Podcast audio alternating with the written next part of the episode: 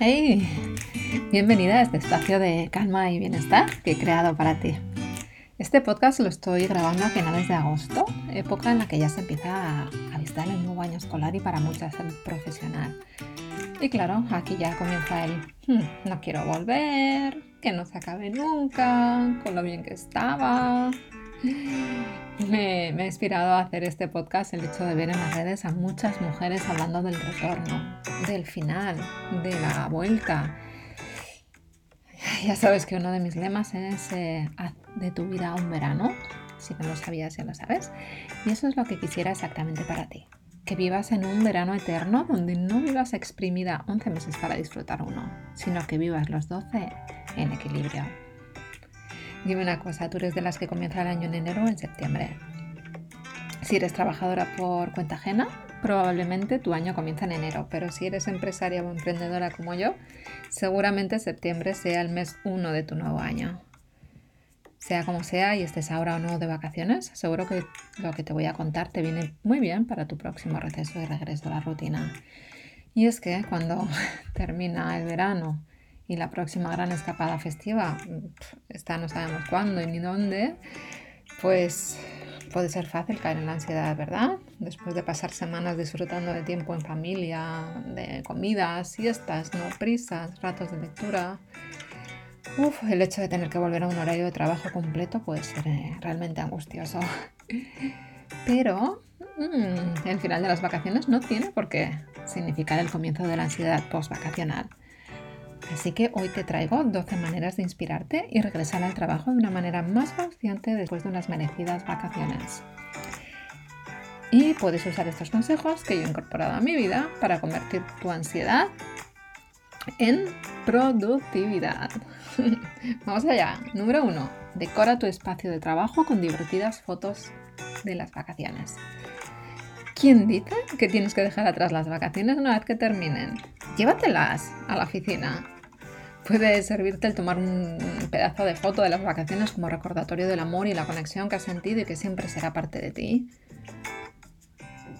porque aunque las vacaciones hayan terminado, los recuerdos llenos de diversión permanecen siempre en nuestra memoria.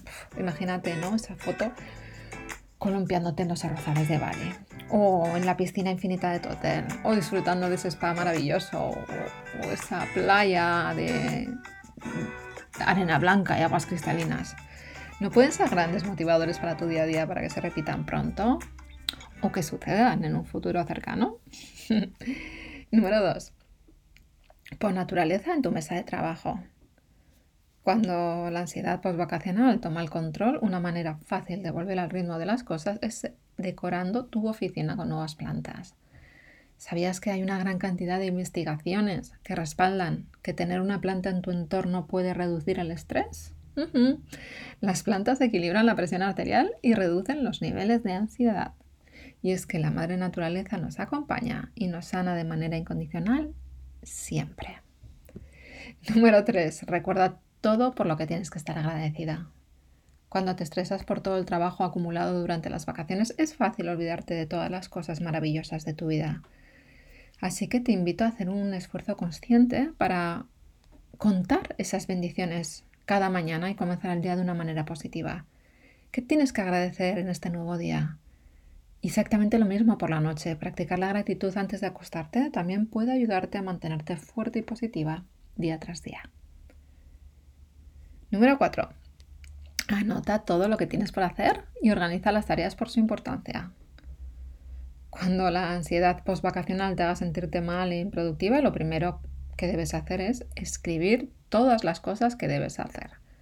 Dentro de ese listado de cosas, organiza el trabajo que debes realizar para cada tarea y establece siempre fechas límite para cumplir tus objetivos. Porque ya sabemos que lo que no podemos medir, no podemos mejorarlo. Además, ver todo por escrito siempre te va a ayudar a organizarte y motivarte de una manera mucho más consciente. Número 5. Dedica tiempo a tu vida fuera de la oficina, es decir, a ti misma. El hecho de que las vacaciones hayan terminado no significa que tengas que dejar de hacer las cosas que te hacen sonreír. Todo lo contrario, debes dedicar tiempo a las cosas que realmente amas cada día de tu vida. Sí, sí, por mucho que ames tu trabajo, tu negocio, por mucho que te encante. Una vez que te organices, tómate un tiempo para pensar en lo que puedes hacer para cuidarte. Puede ser volver a una rutina de ejercicios, dedicar un tiempo determinado a la lectura, cuidar tu alimentación o ver a menudo a tus personas favoritas. La vuelta al trabajo puede ser el momento ideal para instalar nuevas rutinas que van a ayudar a equilibrar tu bienestar emocional y físico. A ver, tampoco te castigues si no puedes volver inmediatamente a la rutina, porque, a ver, no, nos engañemos y, nos puede pasar a todas. Puede llevar algo de tiempo volver al ritmo de las cosas y eso es completamente normal. Número 6. Enfócate en tu crecimiento.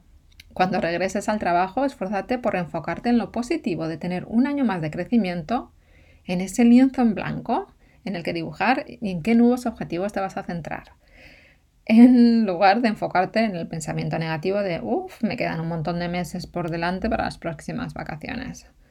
Aunque parezca una tontería, una actitud positiva es la clave para ser realmente positiva y hacer las cosas. Así que intenta también, ¿por qué no?, incorporar pinceladas de las cosas que disfrutas durante tus vacaciones en la agenda de tu día a día, en ese foco. Número 7. Toma descansos durante el día. Obligarse a trabajar durante 10 horas seguidas justo después de las vacaciones es una receta total para el desastre. Ya sé, estás tan enamorada de tu negocio o de tu trabajo que a veces te cuesta parar, pero esfuérzate por tomar descansos y no quemarte. En lugar de sumergirte en un enfoque de todo o nada, deja que, que, permanezca un poco del verano en ti, tomando pues tiempo para ti a diario para dar un paseo, tomar una taza de té, llamar a alguna de tus amigas, en fin, buscar esos momentitos siempre durante el día para ti. Número 8. Encuentra excusas para reírte. Cada día, cada día encuentra algo divertido en tu entorno. Seguro que lo encuentras, seguro que lo hay. Buscando el humor en la vida cotidiana, construyes resiliencia y estarás mejor equipada para manejar esos días malos que siempre tenemos. Así que mantén la, sonrisa independientemente de las caras que tengas a tu alrededor. Es más, seguro que terminan contagiándose de la tuya y si no, es que no están donde deben estar.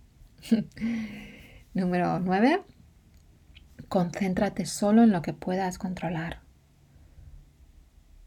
Cuando regresas al, trabajo después de las vacaciones y sientes, te sientes de bajón, pues el concentrarte en lo que puedas controlar y dejarle de dar vueltas a todo lo que está fuera de tu zona de control es el, el paso, digamos, primordial que debes hacer.